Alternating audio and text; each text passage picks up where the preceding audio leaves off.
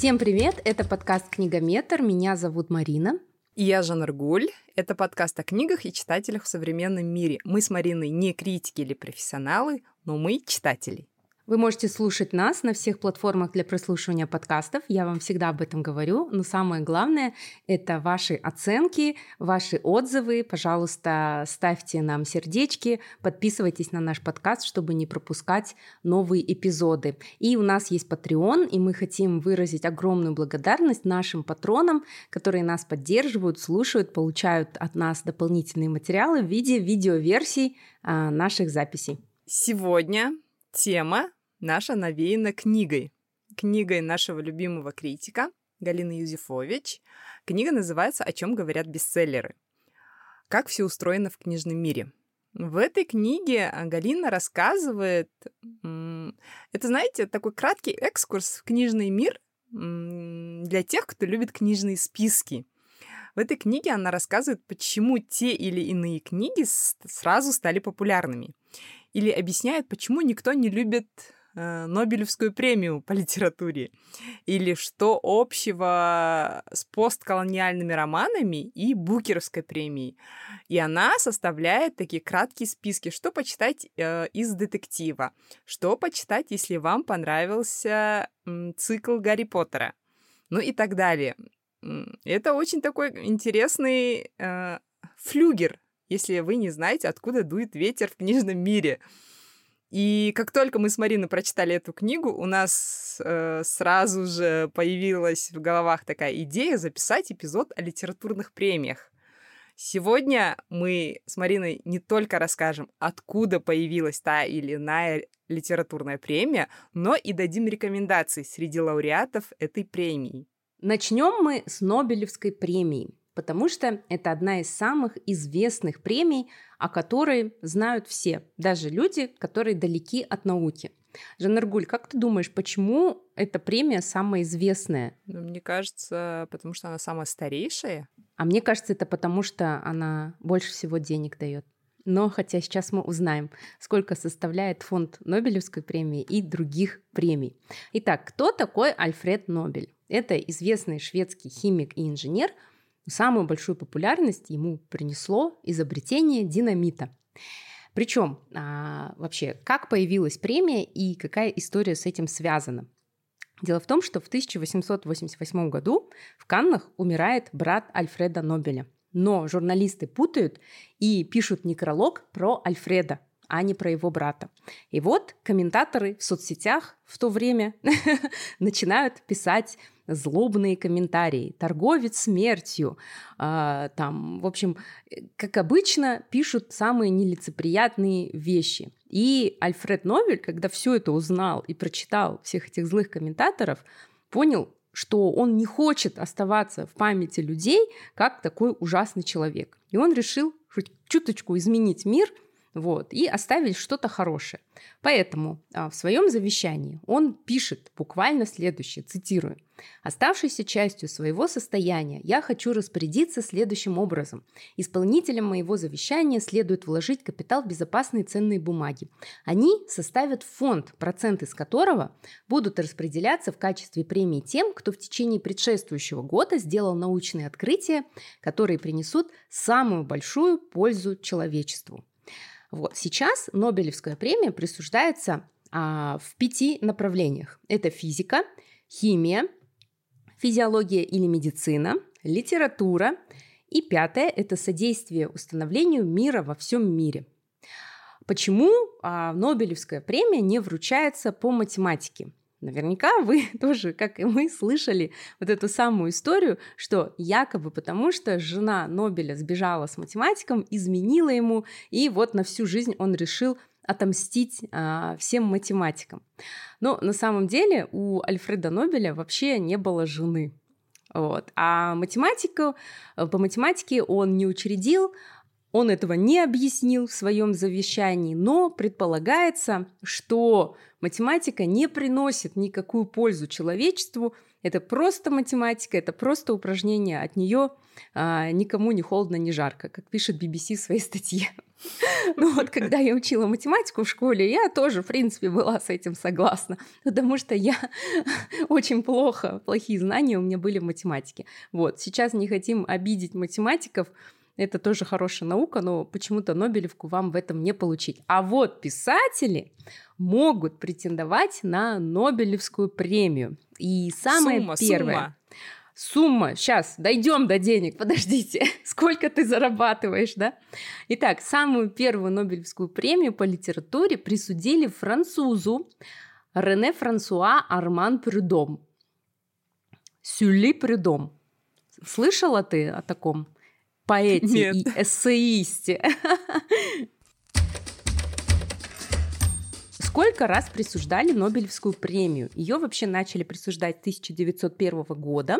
И а, если мы берем данные за 2020 год, Википедия говорит нам, что было присуждено 117 премий. Из них женщинам всего лишь 16. Представляешь? 111 мужчин и всего лишь 16 женщин. А, при этом награждение не проводилось в какие-то годы, а в какие-то годы именно четыре раза премию разделили между двумя авторами. Поговорим о деньгах. Сколько же составляет капитал фонда этой премии? А, чуть более миллиона долларов США. Например, в 2019 году, в 2017, в 2016 году это был 1,1 миллион долларов. Вначале премия распределяется между работами, а потом между авторами. То есть, например, если получили две работы, то делится пополам, а если у этой работы два автора, то тогда делится между ними. Нобелевскую премию по литературе постоянно критикуют. Например, говорят, что самые классные, значительные, лучшие писатели 20 века эту премию не получили. А также никогда эту премию не получают авторы жанровой литературы. Например, научная фантастика, наша любимая. Вот Ге- Герберта Уэллса номинировали аж четыре раза, но отвергнули как слишком популярного. А Наш любимый Джон Р. Р. Толкин тоже а, номинировался, но ему отказали, а, потому что, цитирую, книги англичанина ни в коей мере нельзя назвать прозой высшего класса. А, Жанаргуль, как ты думаешь, Толкин повлиял на человечество своими книгами? Конечно! Конечно! И вы знаете, в этой книге Галина Юзефович, я вот Марине показываю, о чем говорят бестселлеры, я вот нашла. И она пишет, результат Нобелевской премии по литературе не нравится никогда и никому. Если награда достается писателю, имя которого не на слуху, главная претензия сводится. А это еще кто? Если же, не дай бог, премию получает тот, кого многие так или иначе знают, например, Светлана Алексеевич или Боб Дилан, то скандал приобретает масштаб урагана. Главная же претензия в этой ситуации чаще звучит так. Почему при живом великом кем-то премию получает бездарный вот этот? Как обычно, если не хочешь, чтобы тебя критиковали, не делай ничего. Получил премию Да. по Нобелевке, обязательно кто-то скажет, ему просто повезло. Как сказала Роза Рымбаева, великая ее цитата про Иманбека, который получил Грэмми в этом году. Вот. А какие еще были скандалы связаны? А, Политические мотивы. Например, а, Карл Чапек не получил эту премию, а, потому что руководство нацистской Германии в то время решили, что его роман «Война с саламандрами» оскорбительный для них. Вот. А Льву Толстому тоже он номинировался в 1901 году. Но а, тогда а, секретарь Шведской академии выступил категорически против его кандидатуры. Он сказал, что этот писатель ведет примитивный образ жизни, оторванный вообще от культуры и цивилизации. Где-то на Ясной Поляне. Вот, вот.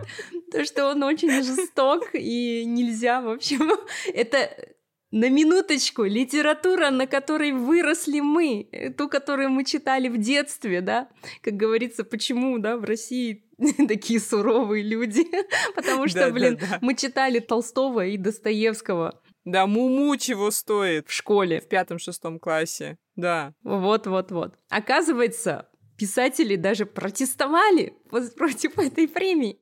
Август Стримберг вместе с 49 шведскими писателями написали открытое письмо протеста. Вот, когда Толстой не получил премию, а получил тогда Сюлли Прюдом.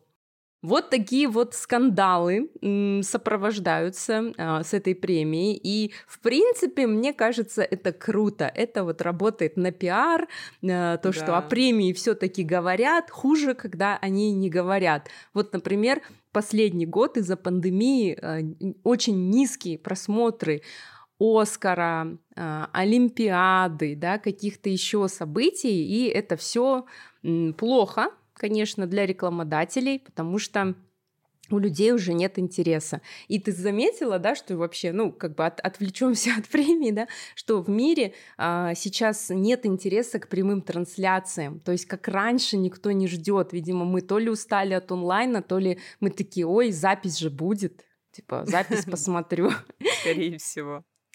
Кого ты из последних читала, Марина, Нобелевских лауреатов? И вообще читала ли кого-нибудь?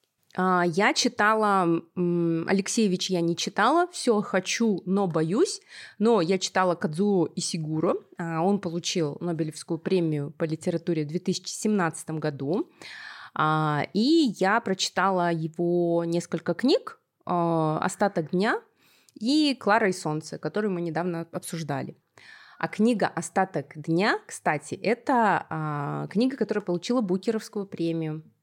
Вот. А, мне очень понравилась эта книга, я рекомендую вам ее прочитать. Это не какая-то остросюжетная книга, это довольно-таки такой спокойный роман а, про пожилого английского дворецкого. Есть даже экранизация, и мне больше всего нравится, что настолько английская книга, вот настолько вот, хотя Кадзуо японец а, по происхождению, но он а, долгое время живет, да, или родился там, я не помню, именно в Британии, и прям вот как будто бы писал настоящий британец. А, для чего стоит прочитать? А, для того, чтобы узнать, а, что такое а, выдержка, какими были вот эти самые дворецкие, да, какой у них вот кодекс чести, э, и как они относились к своим обязанностям. Вот вроде бы небольшая роль, да, в целом вот в человечестве, но такая важная и очень интересная, очень интересное произведение. А ты что читала из Нобелевских лауреатов? Э, вообще я пробежалась по списку. Из ранних я мало, оказывается, читала. Но вот э, с 1950-х, 40-х годов я много кого читала. Вообще есть, да, очень много достойных писателей, как та же Юзефович говорит, что в Нобелевской премии выбирают из, между великими и отличными писателями. То есть туда вообще не попадают там бездарные или не очень хорошие писатели, как, что бы ни говорили критики, да. И я хочу прямо настоятельно порекомендовать одного из моих самых любимых писателей, Джон Стейнбек, американский прозаик. Я вот сейчас Марине показываю одну из моих любимых книг. Э, 1962 году э, Джону Стейнбеку была присуждена премия со следующей формулировкой. Заметьте, Нобелевскую премию э, присуждают не книге, а именно писателю. А, формулировка такая. За реалистический и поэтический дар, сочетающийся с мягким юмором и острым социальным видением. В решении Нобелевского комитета особо отмечали роман «Гроздья гнева» и «Зима тревоги нашей». Сам писатель отнесся к престижной награде философски. Он сказал, мы сумели пережить бедность, боль и потери. Посмотрим, теперь сумеем ли мы пережить и это. Я прочитал почти все его рассказы и романы, но хочу особо отметить, вот «К востоку от Эдема», моя любимая книга, «Зима тревоги нашей», «Гроздья гнева», ну и знаменитый рассказ, и я знаю, Марина, ты тоже его и любишь, о мышах и людях, который на слуху ну, это моя рекомендация среди нобелевских лауреатов. Да, я тоже читала, оказывается, еще одного Нобелевского лауреата Джона Стейнбека. Это, да, действительно одно из моих любимых произведений. А, и я смотрела экраниз... Ой, не экранизацию, а постановку театральную а, в театре имени Лермонтова. Очень душевная, очень классная. Да. Это вот на разрыв, ребята. Кто хочет да, поплакать, да, да. Welcome о мышах и людях. Даже зная концовку, все равно вздрагиваешь. Мне попалась Букеровская премия. Итак, в русскоязычном мире ошибочно считают, что название Букеровской премии связано с английским словом «бук» — «книга».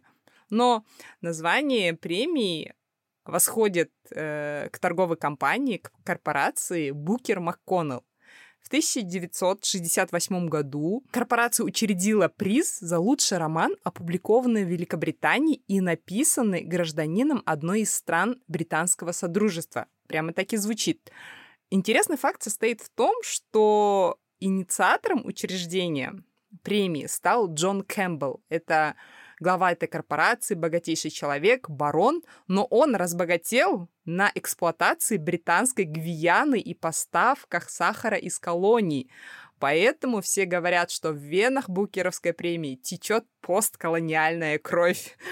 Поэтому английская литература, которую мы знаем, это сейчас является литературой именно британского сотрудничества, которая включает в себя и страны бывшей колонии, доминионы Британии. И этим объясняют, что Букеровскую премию часто вручают писателям не из Великобритании, а, например, из Индии, из Южной Африки, из Нигерии, из Новой Зеландии.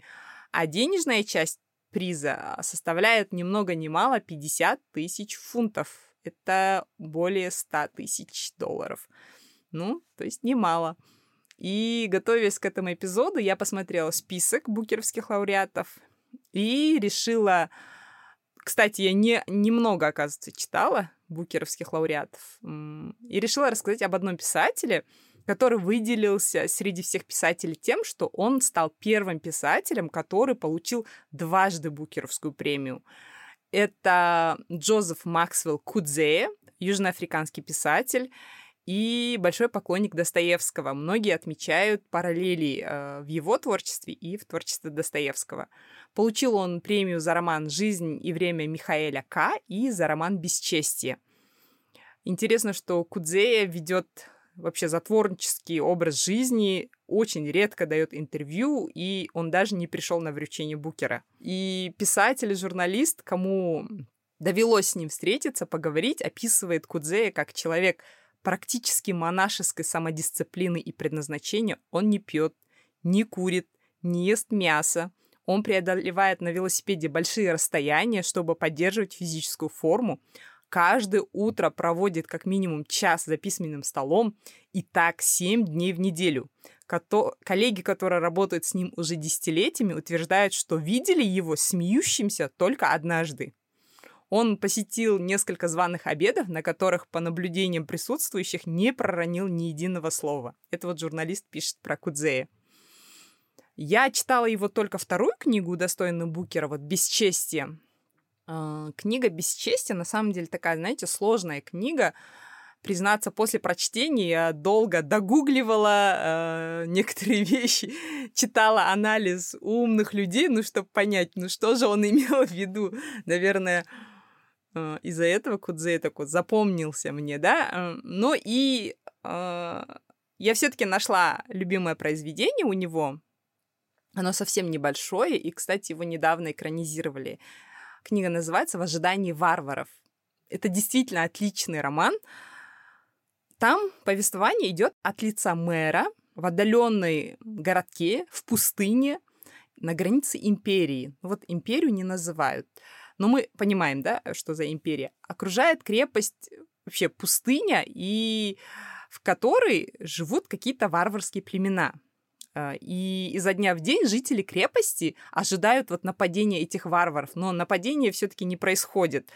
И каждый житель этого города по-разному ожидает. Кто-то боится, там, кто-то прячет свои деньги, кто-то жалуется. И это ожидание разрушает э, приезд чиновника из тайной полиции, капитана, как только он приехал, он начинает разведывать ситуацию вот э, о племенах вот этих варваров, и методы его очень жестокие. В этой книге прямо такие описания тяжелые.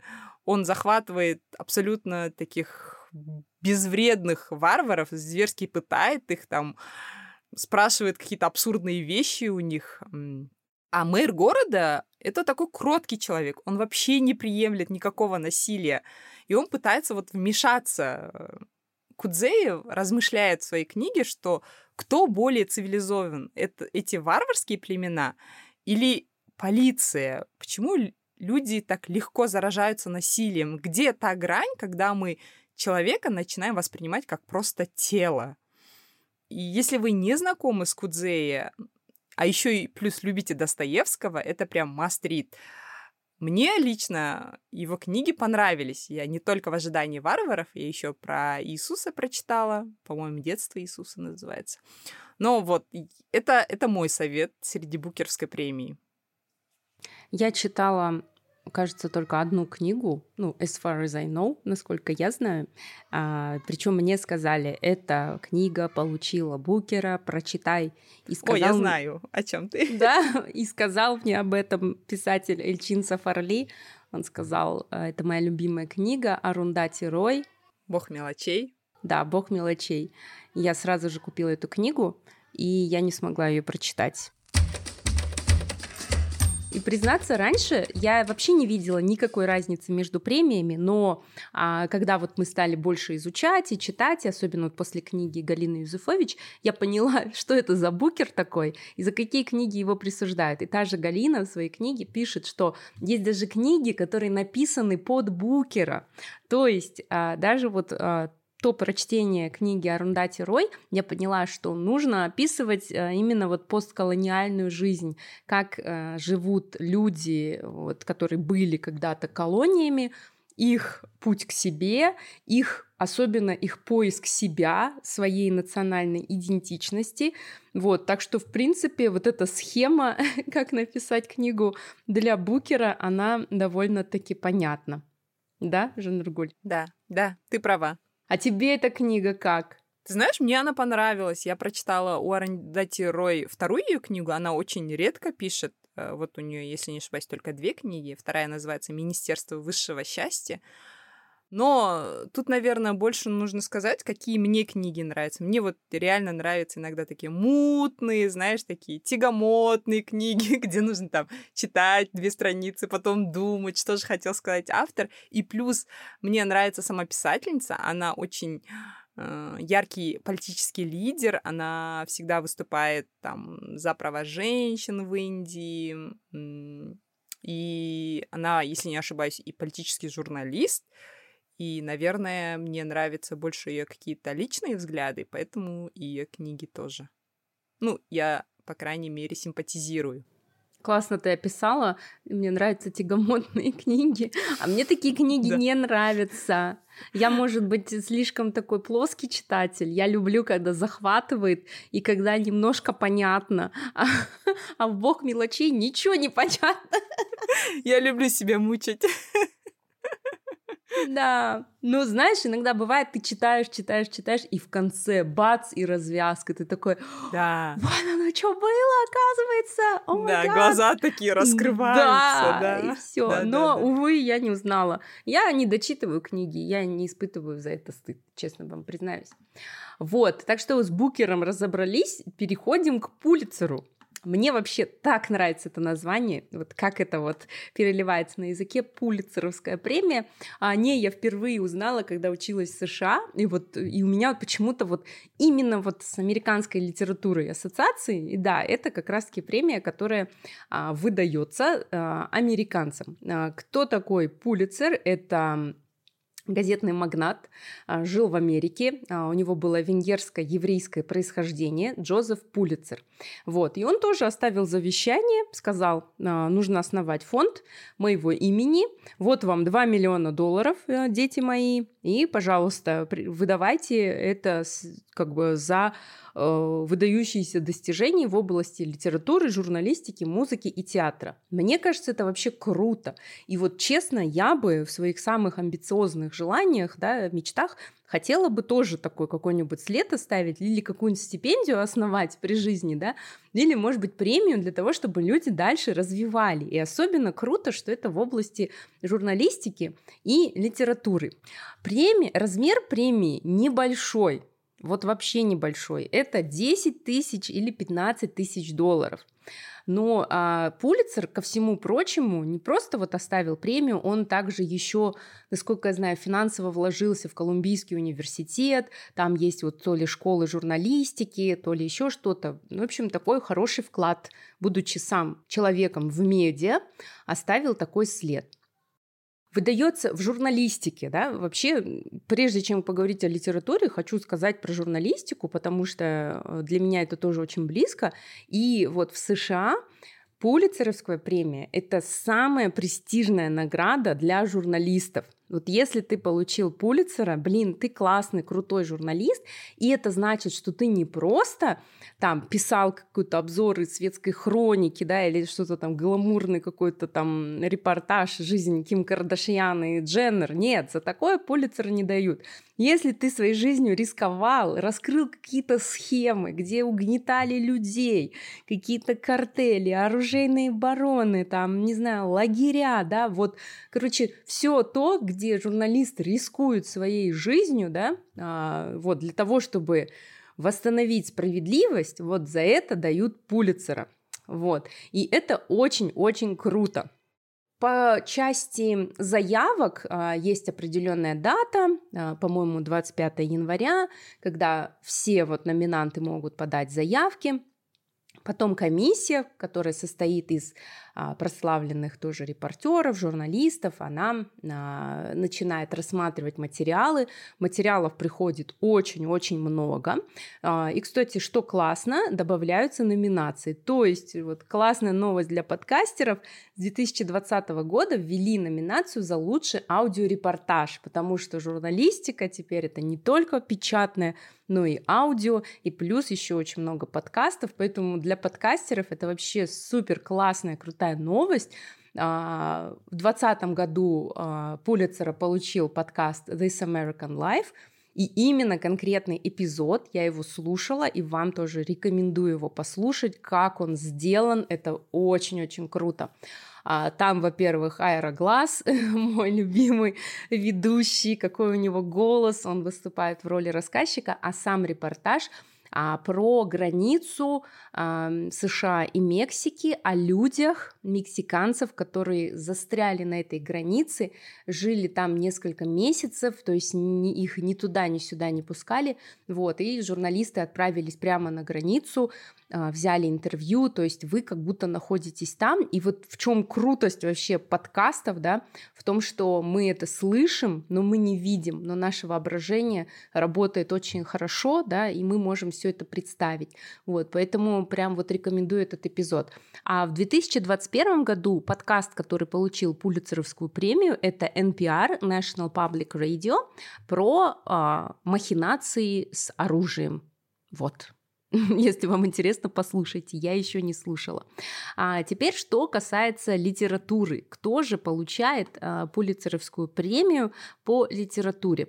А, я, честно говоря, может быть, ты знаешь, Жанаргуль, какие именно отличительные м, черты у Пулицеровской премии по литературе? То есть журналистам понятно, да, каким именно выдают? Я смотрела именно формулировку, там написано, что именно номинация Пулицерской премии в области литературы присуждается за лучшие произведения художественной прозы, принадлежащие писателю-американцу, изданные в виде книги и предпочтительно посвященные проблемам американской жизни. А, вот точно, да.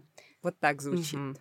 А, то есть про американцев и об, об американской жизни. Донна Тарт, наша любимая, uh-huh. она э, получала Пулицеровскую премию. Кстати, вот из тех книг, э, что я знаю, А в 2015 году Энтони Дор «Весь невидимый нам свет» получил эту премию. Но это не про американцев, это книга про Вторую мировую войну, про французскую девочку и немецкого мальчика.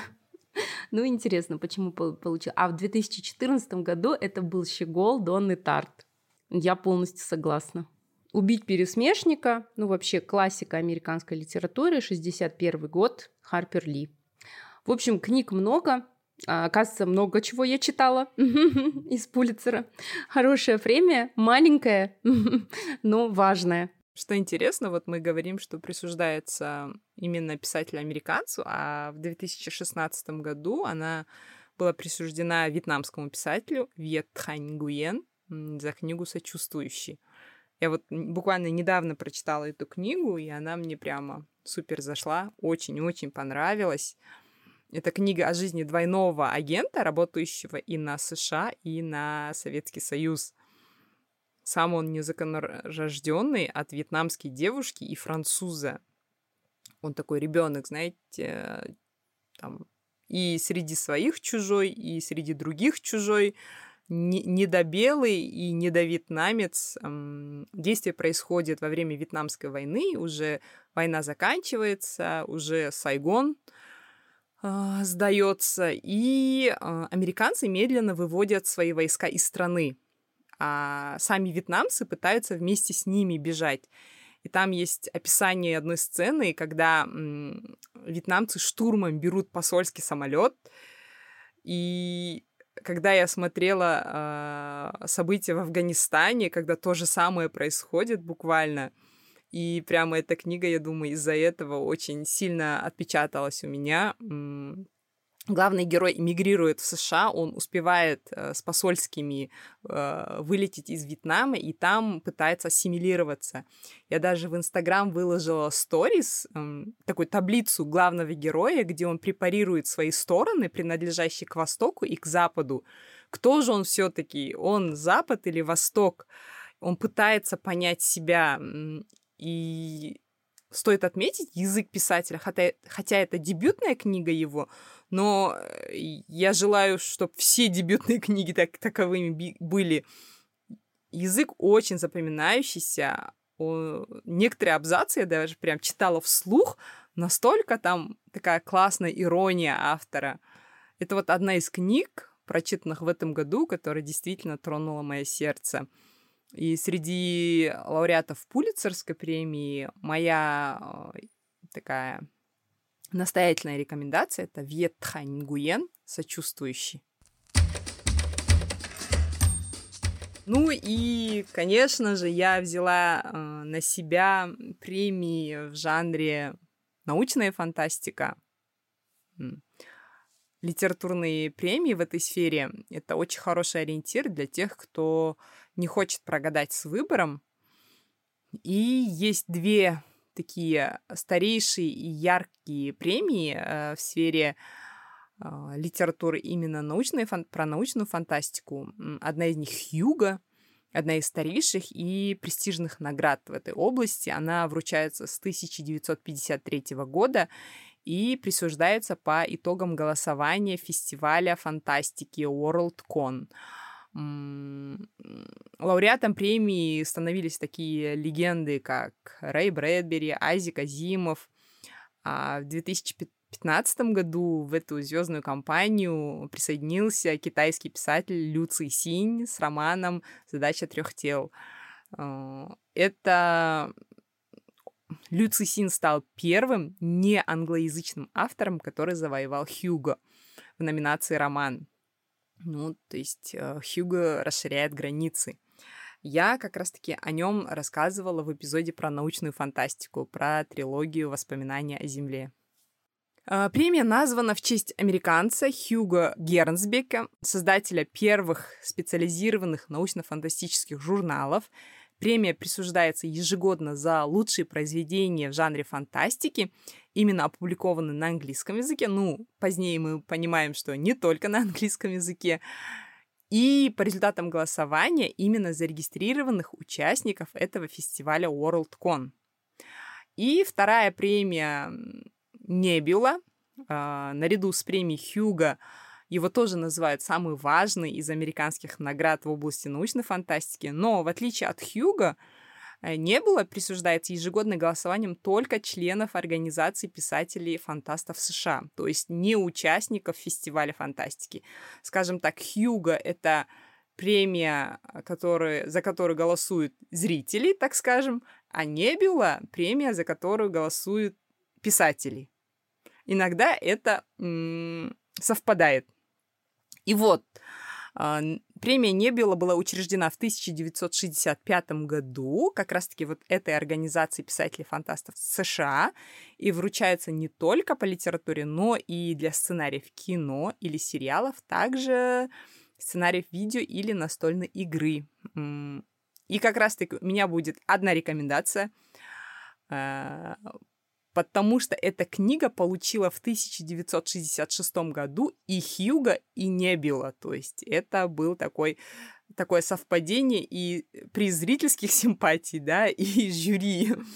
Это первая книга цикла «Дюна» Фрэнка Герберта — я сейчас Марине показываю своего толстячка. Это весь цикл Дюны.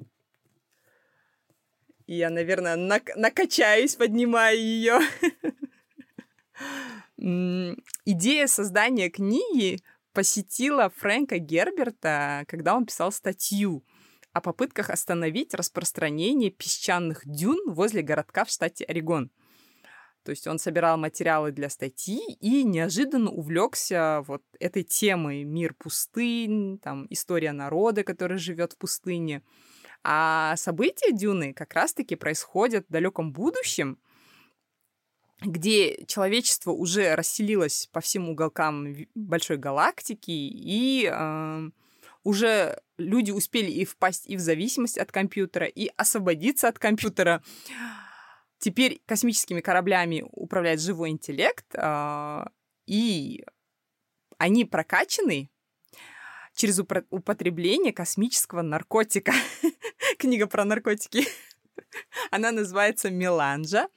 И этот драгоценный наркотик производится только в одной планете гигантской дюне под названием Аракис.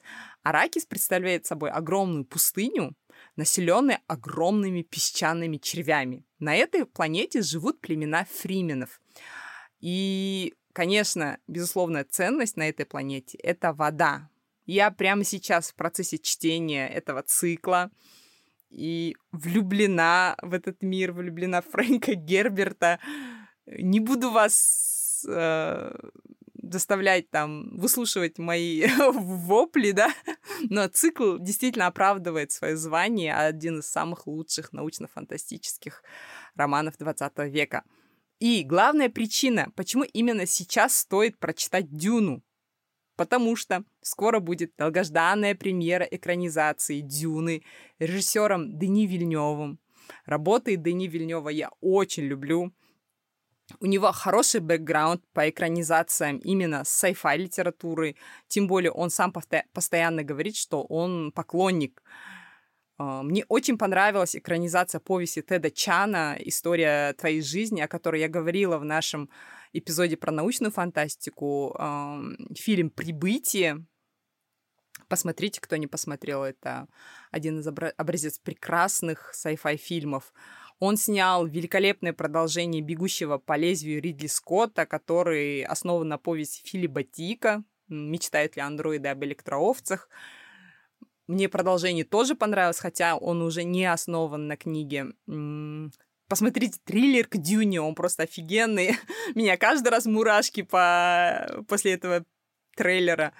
И прямо удивительно, что Вильневу удалось собрать столько звезд Тимоти Шаломе, Оскар Айзек, Джейсон Мамоа, Зендая, Стеллан Скарсгард, Джош Бролин, Хавьер Бардем. И так что включаем режим ожидания сентября. В конце сентября, если не ошибаюсь, будет премьера. И читайте Дюну. Ребята, кто еще не успел почитать, так же, как я. Я не успела, не читала. Это просто восторг. Но в нашем чате книгометра восторженные вопли по поводу Дюны. Каждый раз, да? Надо быть в курсе. Да. Надо быть в курсе. Мы сегодня забыли опять измерить книги, но весь список обязательно будет в описании этого подкаста. Друзья, читайте хорошие книги, поддерживайте нас. Всего вам хорошего, будьте здоровы. Всем пока. Пока. Данный выпуск проекта «Книгометр» стал возможным благодаря помощи американского народа, оказанной через Агентство США по международному развитию USAID, и был подготовлен в рамках Центральноазиатской программы «Медиакамп», реализуемой Интерньюз при финансовой поддержке USAID. Авторы книгометра несут ответственность за содержание выпуска, которое не обязательно отражает позицию USAID или правительства США или Интерньюз.